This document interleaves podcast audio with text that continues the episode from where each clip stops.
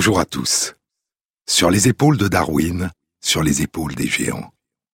Se tenir sur les épaules des géants et voir plus loin, voir dans l'invisible, à travers l'espace et à travers le temps. Le monde tout entier est une scène de théâtre. C'est dans As You Like It, comme il vous plaira, la belle comédie romantique de Shakespeare. C'est le début du célèbre monologue de Jacques. Jacques le commentateur, le spectateur désabusé, un peu cynique et mélancolique de la pièce. Le duc aîné vient de dire à Jacques Tu vois, nous ne sommes pas tout seuls à être malheureux. Le vaste théâtre de l'univers présente de plus douloureux spectacles que la scène dans laquelle nous jouons. On dit qu'au fronton du globe, le théâtre de la troupe de Shakespeare, Lord Chamberlain's Men ou la troupe du Lord Chambellan, on dit qu'au fronton du globe était inscrite en latin la devise Totus mundus agit histrionem. Le monde entier agit comme un acteur, le monde entier joue la comédie. Le vaste théâtre de l'univers, dit le duc aîné. Le monde tout entier est une scène de théâtre, lui répond Jacques. Le monde tout entier est une scène de théâtre, et tous les hommes et toutes les femmes n'y sont que des acteurs. They have their exits and their entrances, and one man in his time plays many parts, his acts being seven ages. Ils ont leurs sorties et leurs entrées, et chacun dans sa vie joue plusieurs rôles dans un drame en sept âges. At first, the infant, mewling and puking in the nurse's arms. D'abord, le nourrisson, vagissant et bavant dans les bras de sa nourrice. Puis l'écolier pleurnichant avec son cartable et son visage frais du matin, se traînant comme un escargot à contre-coeur vers l'école. Et puis l'amoureux, soupirant comme une forge, avec un poème triste sur les sourcils de sa maîtresse. Puis le soldat, plein d'étranges jurons, et barbu comme le léopard, jaloux de son honneur, emporté et prompt à la querelle, recherchant la bulle pétillante de la gloire jusque dans la gueule du canon. And then the justice, in fair round belly with good capon line. Et puis le juge de paix, beau ventre rond doublé de bons chapons, œil sévère et barbe bien taillée, plein de sages dictons répétés comme des scies et d'exemples rebattus et c'est ainsi qu'il joue son rôle.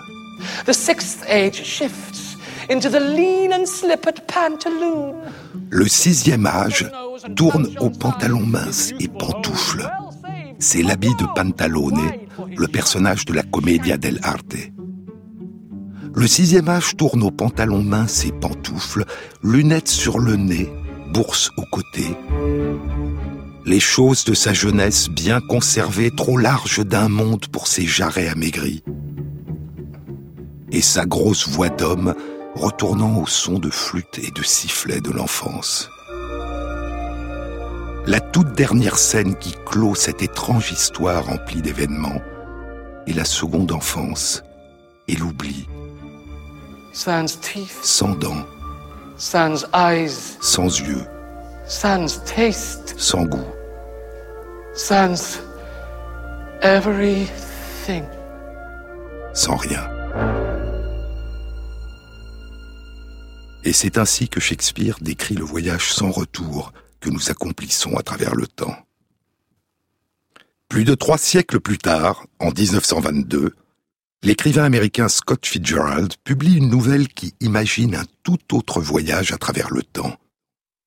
La nouvelle s'intitule The Curious Case of Benjamin Button, l'étrange histoire de Benjamin Button.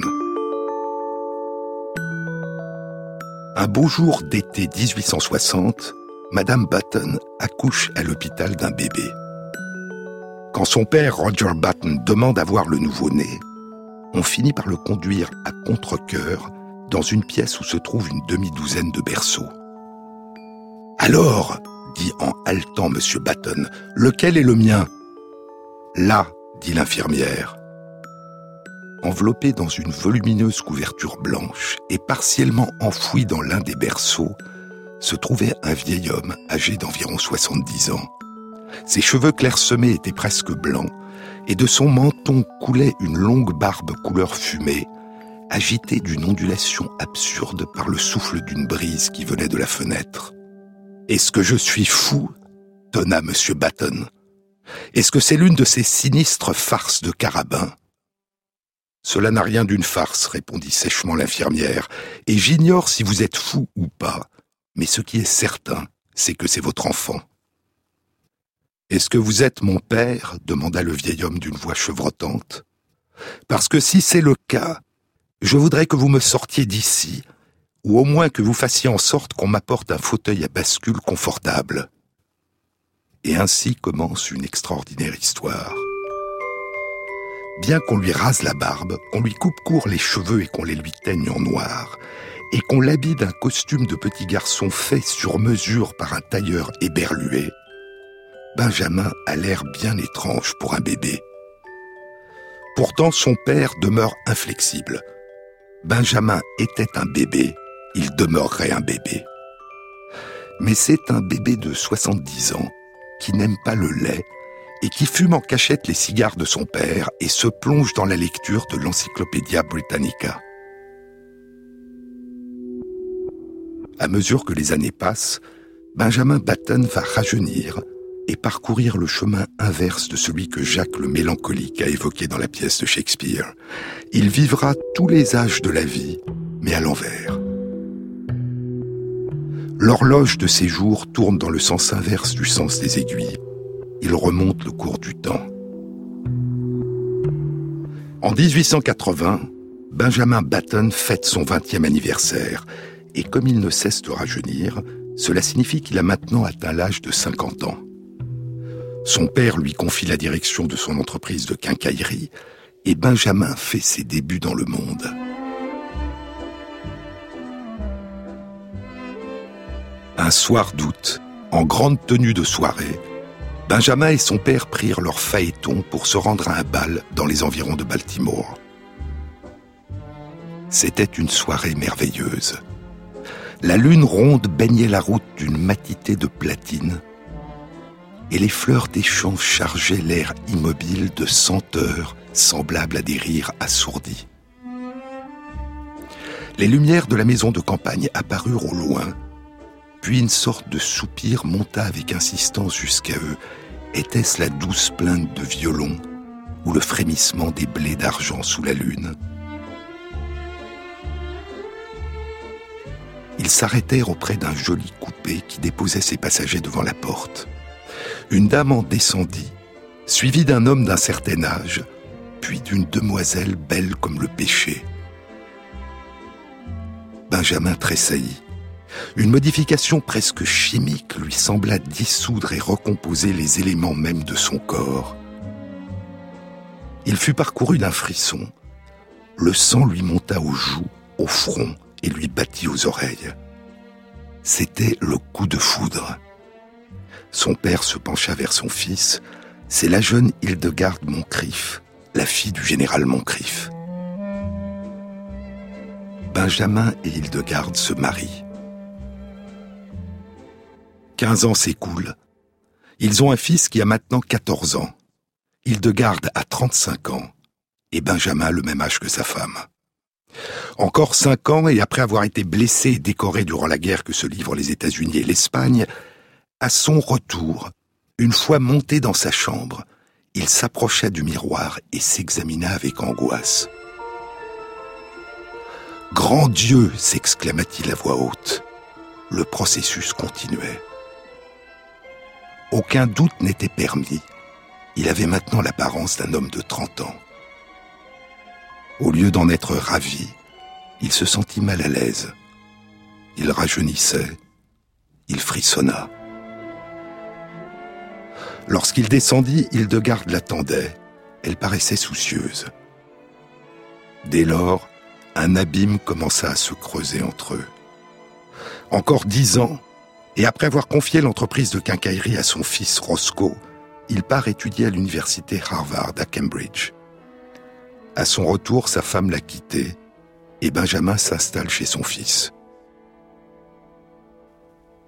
Roscoe était maintenant marié et il trouvait encombrant ce père qui traînait à travers la maison ses rêveries d'adolescent.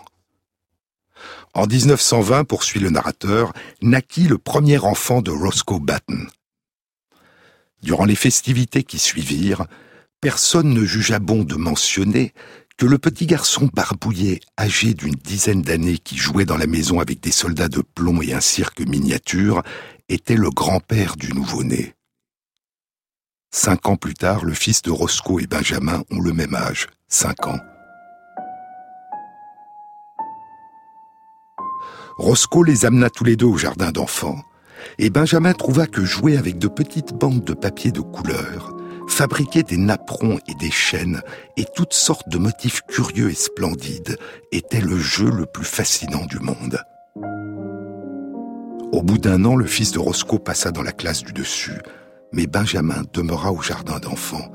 Il était très heureux. Parfois, quand les autres enfants parlaient de ce qu'il ferait quand il serait grand, une ombre passait sur son visage, comme s'il comprenait de façon enfantine et confuse qu'il s'agissait là d'un avenir qu'il ne connaîtrait jamais. Il était devenu trop bébé pour comprendre à quoi pouvaient servir les bandes de papier brillants aux couleurs vives. Il pleurait parce que les autres garçons étaient plus grands que lui et qu'ils lui faisaient peur. Et quand la maîtresse lui parlait, malgré tous ses efforts, il n'arrivait pas à comprendre ce qu'elle disait. On le retira du jardin d'enfants Nana, sa nurse, devint le centre de son tout petit monde. Quand il faisait beau, ils allaient se promener au parc. Nana lui montrait un gros monstre tout gris en lui disant éléphant. Et Benjamin répétait après elle. Et le soir, quand elle le déshabillait pour le mettre au lit, il lui répétait le mot éléphant, éléphant, éléphant. Il adorait prendre une grande canne dans le porte-parapluie, et s'en servir pour donner des coups sur les tables et les chaises en se déplaçant et en criant à l'attaque, à l'attaque, à l'attaque. Aucun souvenir douloureux ne venait troubler son sommeil. Il n'avait plus maintenant pour horizon que les parois blanches et rassurantes de son petit lit, et Nana, et un monsieur qui venait parfois le voir, et un gros ballon orange que Nana lui montrait et qu'elle appelait soleil. Quand le soleil disparaissait, ses paupières se fermaient. Le passé, la charge héroïque à la tête de ses troupes à l'assaut de la colline de San Juan, les premières années de son mariage quand il travaillait tard dans les crépuscules de l'été, au milieu des rumeurs de la ville pour l'amour de la jeune Hildegarde. Et avant encore, quand il restait assis à fumer avec son grand-père tard dans la nuit. Tout cela s'était évanoui de sa mémoire, comme si rien de tout cela n'avait jamais existé. Il ne se souvenait pas. Il ne se souvenait pas clairement si le lait de son dernier biberon était chaud ou froid, ni comment s'écoulaient ses jours. N'avait d'existence pour lui que son berceau, et la présence familière de Nana. Quand il avait faim, il pleurait. Il percevait au-dessus de lui de doux murmures qu'il entendait à peine, des odeurs indéfinissables, la lumière et l'ombre. Puis tout devint obscurité, et son berceau blanc et les visages imprécis qui bougeaient au-dessus de lui, et le goût du lait tiède et sucré, tout s'effaça entièrement de sa conscience. Et la fin dans laquelle se dissout la vie de Benjamin Batten est la même que celle qui clôt les sept âges de la vie qu'évoque Jacques dans Comme il vous plaira. Le néant, l'oubli de tout, l'absence.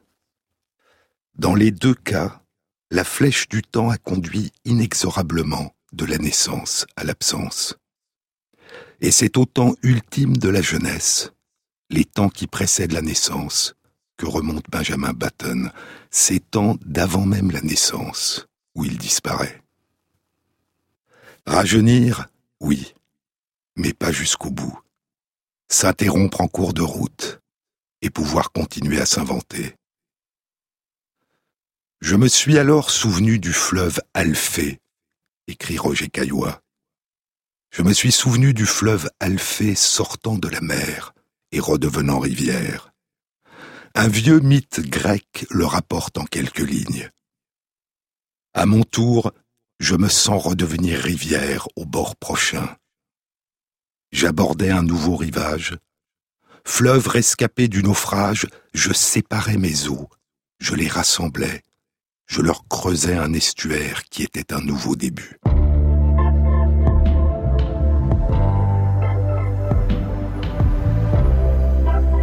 Sur les épaules de Darwin, sur France Inter. Tout est blanc, tout givré, innocent, tout figé. C'est l'hiver, en été.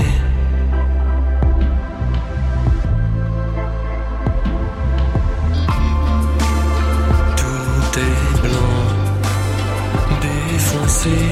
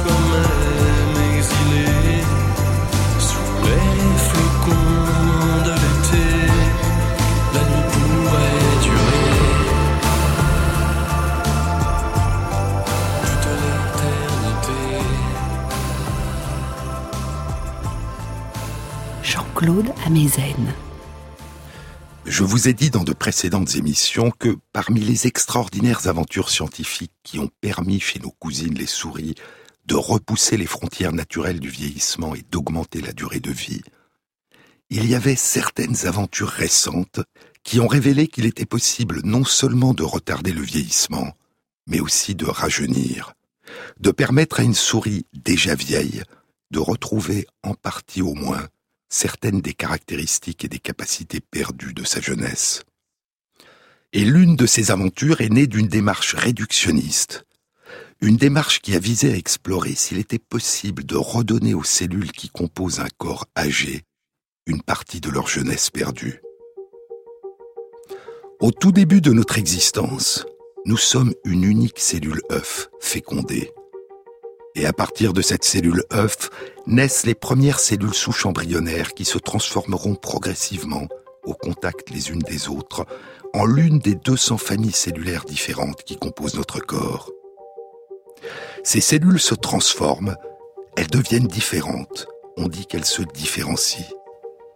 Et en se différenciant, elles perdent cette capacité première à construire un corps, à donner naissance aux différentes familles des cellules du corps. L'environnement nouveau qui émerge à mesure de la construction de notre corps restreint peu à peu les potentialités de chacune des cellules qui le composent et le construisent. Une cellule du foie est très différente d'une cellule du cerveau, de la peau ou du cœur. Et je vous avais dit que les différences entre ces familles de cellules, qui sont toutes génétiquement identiques, proviennent du fait que leur histoire et leur environnement les ont conduites à ne pouvoir utiliser chacune qu'une partie seulement de leurs 20 000 gènes. Ce ne sont pas les mêmes gènes qui sont restés accessibles ou qui sont devenus inaccessibles dans les cellules du foie, du cœur, de la peau ou du cerveau. Et à partir de ces gènes différents, ces cellules fabriquent des molécules différentes, des protéines différentes, des outils différents. Certaines cellules souches de notre corps adulte, comme les cellules souches adultes de notre peau, de nos intestins ou les cellules souches qui donnent naissance aux cellules qui circulent dans notre sang, conservent durant toute notre existence leur capacité à donner naissance à la jeunesse et à un certain degré de diversité. Mais certains des gènes qui étaient originellement accessibles dans les cellules souches embryonnaires leur sont devenus inaccessibles. Et elles ont perdu, je vous le disais, ce pouvoir des cellules souches embryonnaires qu'on appelle la pluripotence, ce pouvoir non seulement de se renouveler, mais aussi de donner naissance en fonction de l'environnement aux 200 familles de cellules qui composent notre corps. Cette restriction des potentialités des cellules de notre corps à mesure que nous avançons dans notre voyage à travers le temps, cette restriction est-elle irréversible, sans retour possible? L'exploration de cette question allait se dérouler durant un demi-siècle, au long de différents chemins. Elle allait aboutir à une série de découvertes surprenantes et donner naissance à l'une des grandes révolutions scientifiques de la biologie moderne.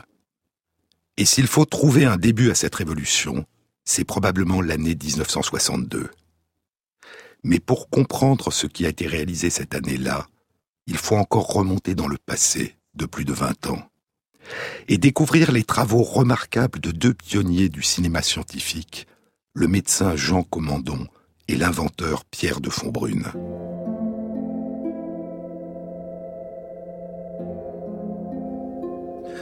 En 1917, à l'âge de 16 ans, Fontbrune entre chez Pathé et quatre ans plus tard, il rejoint le docteur Commandon qui dirige le laboratoire de microcinématographie aux usines Pathé.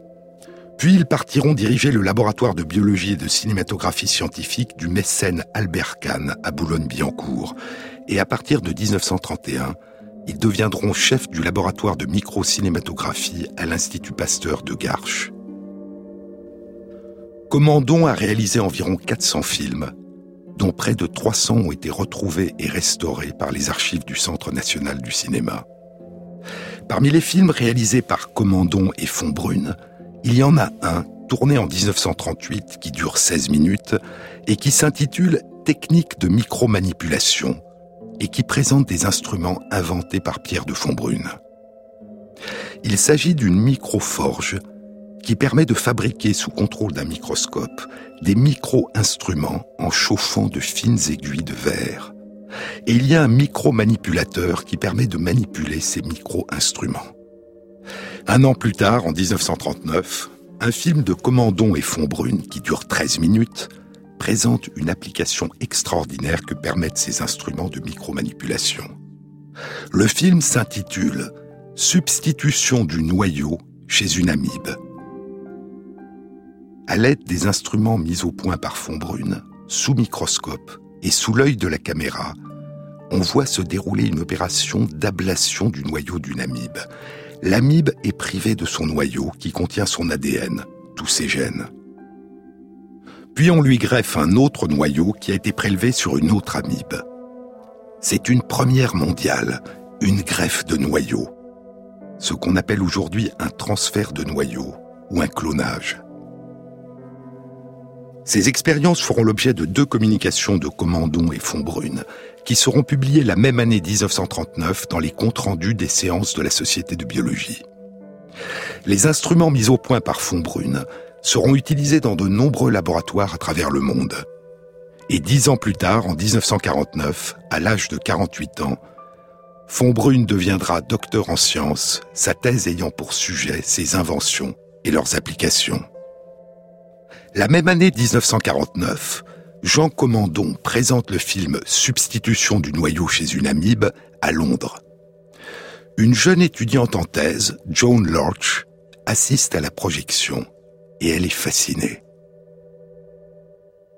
Un an plus tard, elle publie dans Nature avec James Danieli au King's College à Londres une étude intitulée Transplantation de noyaux d'une cellule à une autre.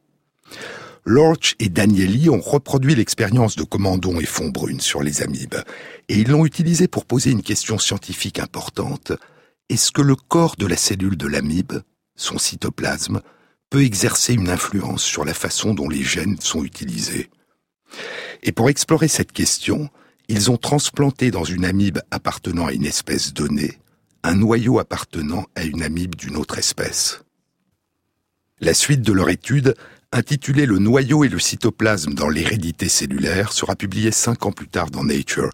Elle n'aboutira pas à des conclusions claires. Mais entre-temps, la technique développée par Fonbrune et Commandon avait été appliquée à un tout autre organisme. Non plus un organisme unicellulaire comme l'amibe, mais une grenouille, Rana pipiens, la grenouille léopard. L'étude avait été publiée en 1952 dans les comptes rendus de l'Académie des sciences des États-Unis. Elle avait été réalisée par Robert Briggs et Thomas King de l'Institut de recherche sur le cancer à Philadelphie. Briggs et King montraient qu'on pouvait prélever le noyau de cellules d'un embryon de grenouille et le transférer dans un œuf fécondé de grenouille dont on avait préalablement ôté le noyau. Et cette cellule donnait naissance au premier stade de développement d'un tétard. La technique de transfert de noyaux était donc applicable chez la grenouille. Et Briggs et King notaient qu'elle devrait, à l'avenir, pouvoir être utilisée pour tenter de transplanter dans une cellule œuf le noyau d'une cellule adulte différenciée. Les chromosomes, l'ADN et les gènes du noyau d'une cellule adulte différenciée se sont-ils irréversiblement modifiés à mesure que la cellule se différenciait ou ont-ils encore la capacité de donner naissance à un embryon? En 1955, Briggs et King publient leur réponse dans les comptes rendus de l'Académie des sciences des États-Unis. Elle est négative. Ces transferts de noyaux ne permettent pas de donner naissance à des embryons capables de se développer. Et Briggs et King concluent qu'à mesure que les cellules embryonnaires se différencient, leur noyau subit des modifications irréversibles. Il n'y a pas de retour en arrière possible. Et pourtant, sept ans s'écouleront. Et à la fin de l'année 1962, John Gurdon, un jeune biologiste anglais qui développe ses recherches à l'université d'Oxford, publie une étude dans le Journal of Embryology and Experimental Morphology.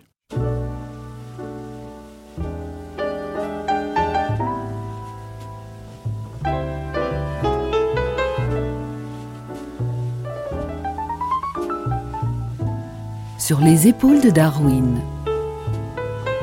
Sur France Inter. When somebody loves you, it's no good unless they love you. All the way.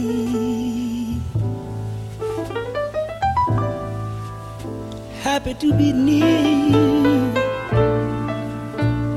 When someone cheers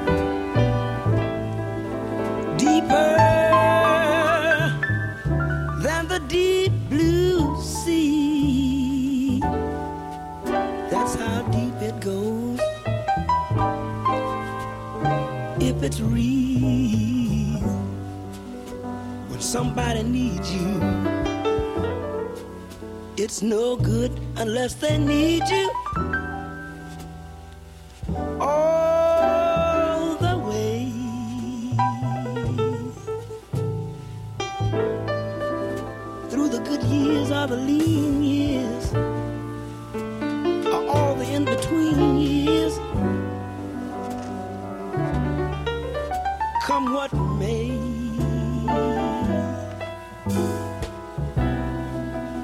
Who knows where the road will lead us, baby? Only a fool would say. But if you let me love you, it's for sure I'm gonna love you.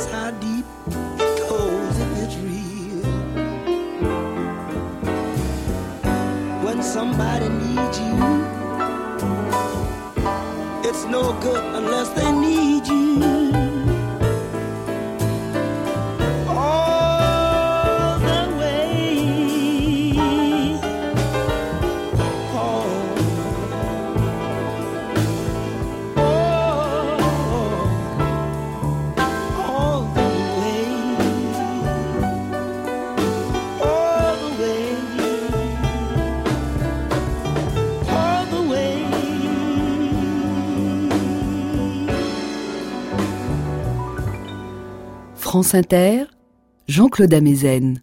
John Gurdon a réalisé un transfert de noyau, non pas chez Rana pipiens, la grenouille léopard, mais chez une grenouille xénope, le xénope lisse, Xenopus levis. Il a prélevé le noyau d'une cellule adulte de l'intestin d'un tétard à son dernier stade de développement et l'a introduit dans l'ovule non fécondé d'une grenouille adulte dont il avait préalablement retiré le noyau. Et l'étude qu'il publie en 1962 indique que cette cellule donne naissance à un tétard génétiquement identique à celui dont le noyau a été prélevé.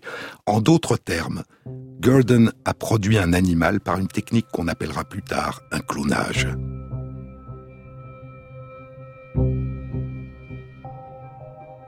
Quatre ans plus tard, en 1966, dans une étude publiée dans Nature, John Gurdon révélait que ces têtards s'étaient transformés en grenouilles adultes, qui avaient été capables à leur tour de donner naissance à des grenouilles. Cela signifiait que le transfert de noyaux avait permis le développement de toutes les cellules du corps d'une grenouille, y compris ses cellules germinales, les spermatozoïdes ou les ovules. Puis, dans une étude publiée dans Nature en 1970, Gurdon rapporte que le clonage est aussi possible à partir de transferts de noyaux de grenouilles adultes, des noyaux de cellules de reins, de poumons ou de peau. Et ainsi, il se révélait que la différenciation d'une cellule adulte ne conduit pas à une modification irréversible de ses chromosomes, de son ADN, ni de ses gènes. Il suffisait d'un environnement particulier, l'environnement du cytoplasme d'un ovule, pour que des gènes qui sont devenus inaccessibles dans le noyau de la cellule adulte différenciée redeviennent soudain accessibles et soient utilisés à la construction d'un embryon, puis d'un enfant, puis d'un adulte. La façon d'utiliser les gènes dépendait de l'environnement le plus élémentaire dans lequel ils sont plongés, le corps, le cytoplasme de la cellule dans laquelle ils résident. Et il y avait dans la composition particulière d'un ovule, dans la manière dont l'ovule s'est construit, quelque chose d'encore mystérieux qui permettait d'utiliser les gènes d'une cellule adulte différenciée à la construction d'un nouvel embryon. La découverte de John Gurdon bouleversait les représentations. Mais s'agissait-il d'une plasticité particulière des grenouilles, d'une particularité des amphibiens? 25 ans s'écouleront, et en 1997, Ian Wilmut, Case Campbell et leurs collègues de l'Institut Roslin en Écosse publient dans Nature le clonage d'un mammifère, une brebis, Dolly, à partir de l'introduction du noyau d'une cellule de la glande mammaire d'une brebis adulte dans un ovule non fécondé dont le noyau a été au préalable retiré. Depuis, des animaux de nombreuses espèces sont nés par clonage, des souris, des vaches, des chevaux, des cochons, des loups, des singes. Le noyau à l'intérieur d'une cellule différenciée d'un corps adulte conserve toutes les potentialités de jeunesse et de fécondité du noyau d'une cellule œuf fécondée. C'est son environnement, le corps, le cytoplasme de la cellule adulte, qui l'empêche de manifester cette capacité de donner naissance à chacune des 200 familles de cellules qui composent le corps adulte. En d'autres termes, c'est le corps, le cytoplasme de la cellule, qui l'empêche de retrouver la jeunesse de ses ancêtres qui l'empêche de remonter à travers le temps vers son passé. Mais s'il était possible de rendre sa jeunesse au noyau d'une cellule différenciée adulte, en l'introduisant dans un autre environnement, un ovule, était-il possible de rendre sa jeunesse à la cellule adulte elle-même? De lui permettre de se transformer en cellule embryonnaire pluripotente, capable de donner naissance à chacune des 200 familles de cellules du corps, ce qui a permis d'explorer cette question est une autre découverte majeure, réalisée en 1981. Cette année-là, deux études sont publiées. L'une dans Nature par Martin Evans et Matthew Kaufman de l'Université de Cambridge en Angleterre, et l'autre dans les comptes rendus de l'Académie des sciences des États-Unis par Gail Roberta Martin de l'Université de Californie à San Francisco. Les deux études décrivent pour la première fois que des cellules isolées à partir d'un embryon de souris à des stades précoces de son développement peuvent être maintenues en culture dans des fioles de laboratoire. Les chercheurs nomment ces cellules des cellules souches embryonnaires pluripotentes. Selon l'environnement dans lequel on les cultive, elles peuvent se renouveler de façon apparemment indéfinie. Elles conservent de génération en génération leur potentialité originelle de jeunesse et de fécondité. Et elles peuvent aussi, dans d'autres environnements, en présence de différentes molécules, donner naissance à la diversité et se transformer progressivement dans l'une des 200 familles de cellules de la souris.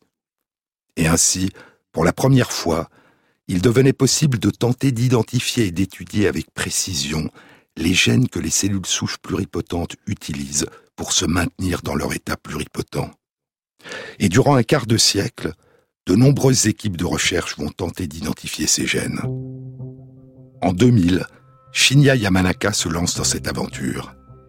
Et avec ses collègues, il identifie et étudie l'un de ces gènes. Il a 37 ans. Il est médecin et devenu chirurgien orthopédiste.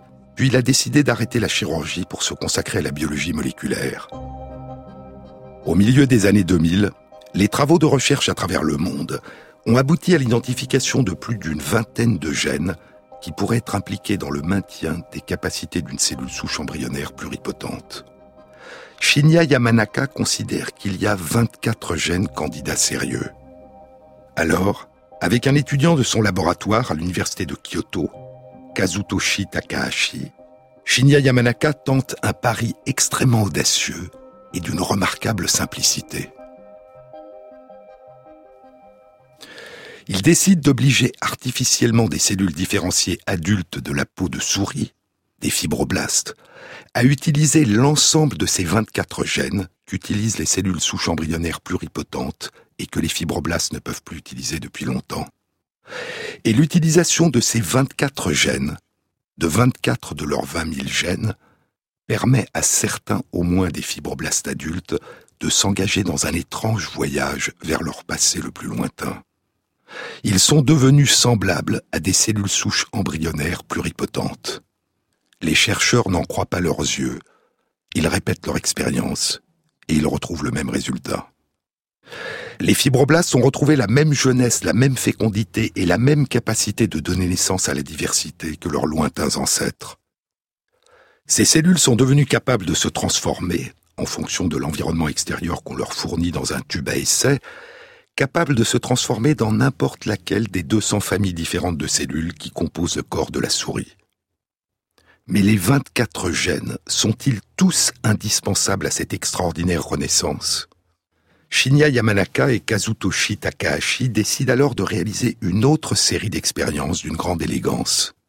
Ils décident de n'introduire dans les fibroblastes que 23 gènes, enlevant chaque fois un gène différent pour déterminer si celui qui manque serait essentiel. En d'autres termes, ils testent 24 combinaisons différentes de 23 gènes. Et par élimination successive, ils découvrent rapidement qu'il suffit que les fibroblastes utilisent 4 de ces 24 gènes pour devenir des cellules semblables à des cellules embryonnaires pluripotentes. Souvenez-vous, je vous en ai déjà parlé. Yamanaka donnera à ces cellules devenues semblables à des cellules souches embryonnaires pluripotentes le nom de cellules souches pluripotentes induites, ou IPS. Induites, car c'est leur capacité retrouvée à utiliser quatre de leurs gènes qui a induit leur transformation en cellules souches pluripotentes.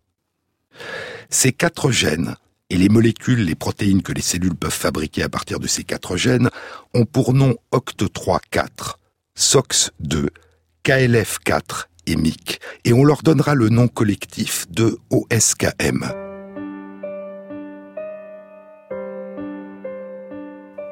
C'est l'année 2006.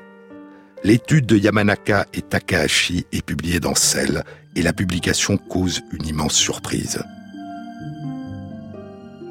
Un an plus tard, en 2007, Yamanaka, Takahashi et leurs collègues publient dans Cell une étude qui révèle que ce qu'il est possible de réaliser avec des fibroblastes de souris peut aussi être réalisé avec des fibroblastes humains. Encore cinq ans, et en 2012, le prix Nobel de physiologie ou de médecine est décerné à deux des grands pionniers qui ont révélé, après d'un demi-siècle d'intervalle, par des approches radicalement différentes, l'extraordinaire réservoir de potentialité que conservent durant toute l'existence les cellules qui composent un corps, Shinya Yamanaka et John Gurdon, pour sa découverte que le transfert d'un noyau de cellules différenciées adultes de grenouilles dans un ovule de grenouille pouvait donner naissance à une grenouille.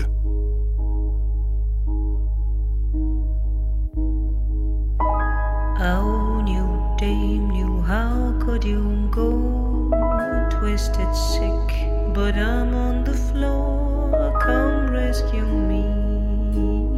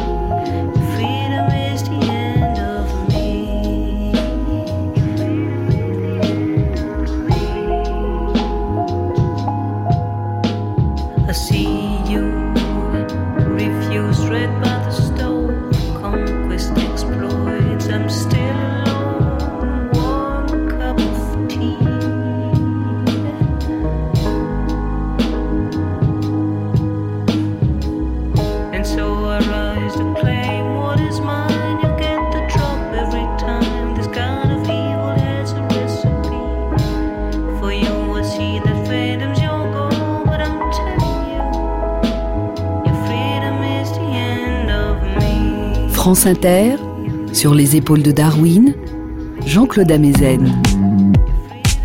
En 2011, Une étude animée par Jean-Marie Lemaître de l'Institut de génomique fonctionnelle et du Centre hospitalier universitaire de Montpellier était publiée dans Genes and Development.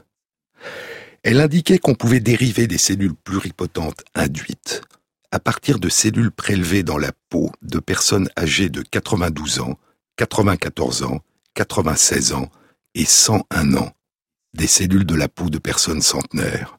Et ainsi, comme je vous le disais dans une précédente émission, le caractère vieilli ou sénescent de ces cellules n'est pas uniquement dû à des phénomènes d'usure irréversibles, c'est l'histoire et l'environnement de ces cellules, l'environnement du corps d'une personne âgée de 100 ans, qui leur donne pour partie leur caractère dit sénescent ou vieilli.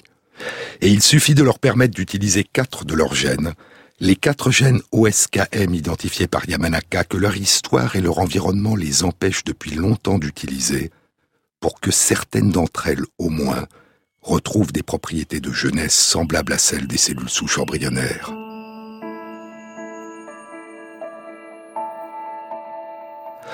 Ces recherches ont commencé à bouleverser, au niveau tout du moins des cellules qui nous composent, les représentations que l'on se faisait de ce que nous appelons la jeunesse et la vieillesse, et leur relation avec l'écoulement du temps.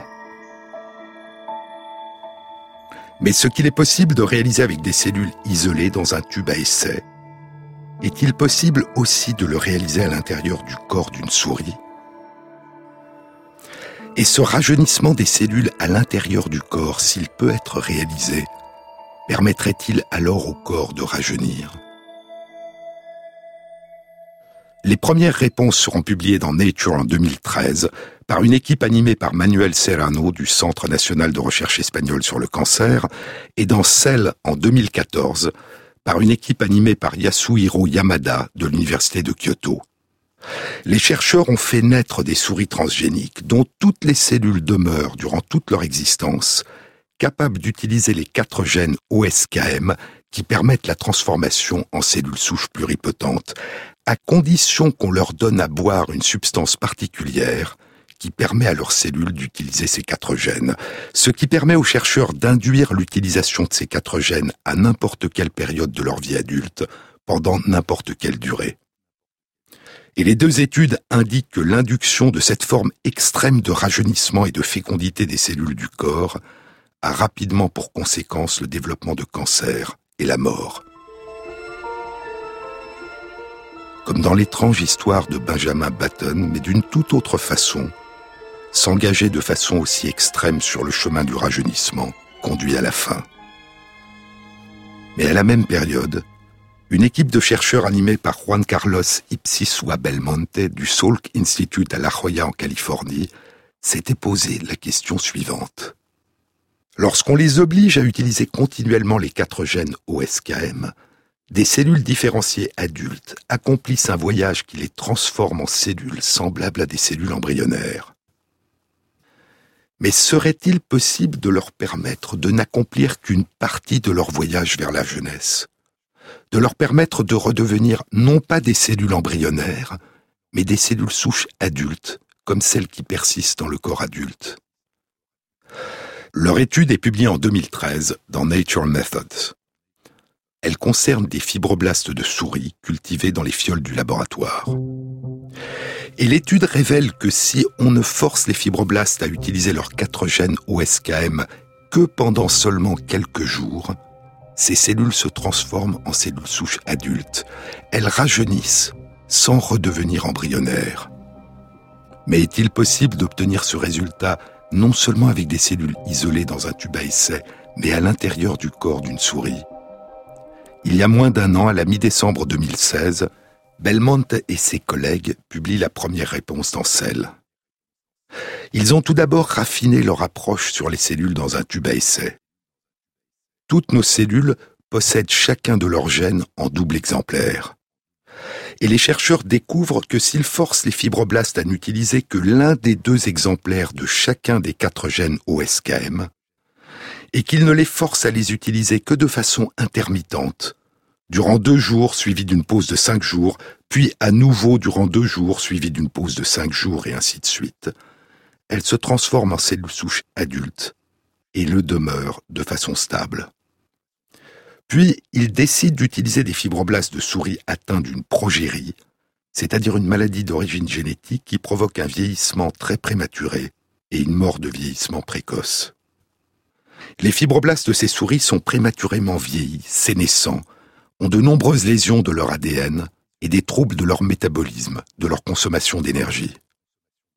Et les chercheurs découvrent que lorsqu'ils forcent ces fibroblastes à utiliser l'un des deux exemplaires de chacun de leurs quatre gènes OSKM de façon intermittente et non pas continue, les fibroblastes rajeunissent, se transforment en cellules souches adultes, réparent les lésions de leur ADN et retrouvent une consommation normale d'énergie. Les cellules ne sont pas guéries. Si on interrompt le traitement, elles vieillissent à nouveau mais le traitement leur permet de maintenir leur jeunesse retrouvée. Alors les chercheurs décident d'explorer l'effet de ce traitement non pas simplement sur les cellules de ces souris dans un tube à essai, mais dans le corps de ces souris. Et ce traitement intermittent, deux jours durant lesquels toutes les cellules du corps peuvent utiliser un exemplaire de leurs quatre gènes OSKM, puis cinq jours de pause et ainsi de suite, ne provoque pas de cancer. Il permet aux souris de rajeunir et de se maintenir jeunes plus longtemps et augmente leur durée de vie moyenne et leur durée de vie maximale. Il permet à ces souris d'accomplir plus jeunes, plus longtemps, un plus long voyage à travers le temps. Puis les chercheurs ont réalisé le même traitement chez des souris non malades, non atteintes de progérie. Et ils ont montré que ce traitement induisait une augmentation des capacités de rajeunissement et de réparation des muscles et du pancréas, qui secrète l'insuline et joue un rôle important dans le maintien de l'équilibre énergétique du corps et dans la prévention du diabète. Est-ce que ce rajeunissement s'étend à d'autres organes? Est-ce qu'il permet aux souris de vivre plus longtemps jeunes en bonne santé? L'étude pour l'instant ne permet pas de répondre. Mais la révolution scientifique qui a conduit au long de plus d'un demi-siècle à découvrir les potentialités de jeunesse et de fécondité qui persistent dans nos cellules à mesure que nous prenons de l'âge, cette révolution scientifique a pour la première fois depuis moins d'un an commencé à être appliquée pour explorer jusqu'à quel point, chez la souris du moins, l'induction d'un rajeunissement des cellules pourrait permettre un rajeunissement du corps. C'est l'une des extraordinaires aventures scientifiques dont je vous ai parlé, l'une des extraordinaires approches scientifiques qui ont permis récemment chez nos cousines les souris, non seulement de retarder leur vieillissement, mais aussi de tenter pour partie de les rajeunir. Mais il y a une autre approche encore, plus récente et radicalement différente, qui permet de rajeunir une souris, et dont les résultats ont été publiés il y a deux mois seulement, à la fin juillet 2017 et nous la découvrirons dans une autre émission.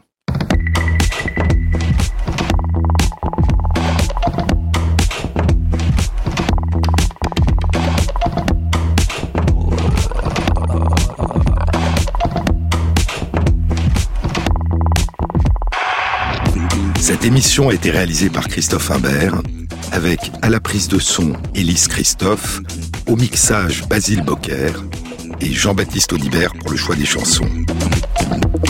Et merci à Lucille Valéry qui intègre sur la page de l'émission sur le site franceinter.fr les références aux articles scientifiques et aux livres dont je vous ai parlé. Bon week-end à tous. À samedi prochain.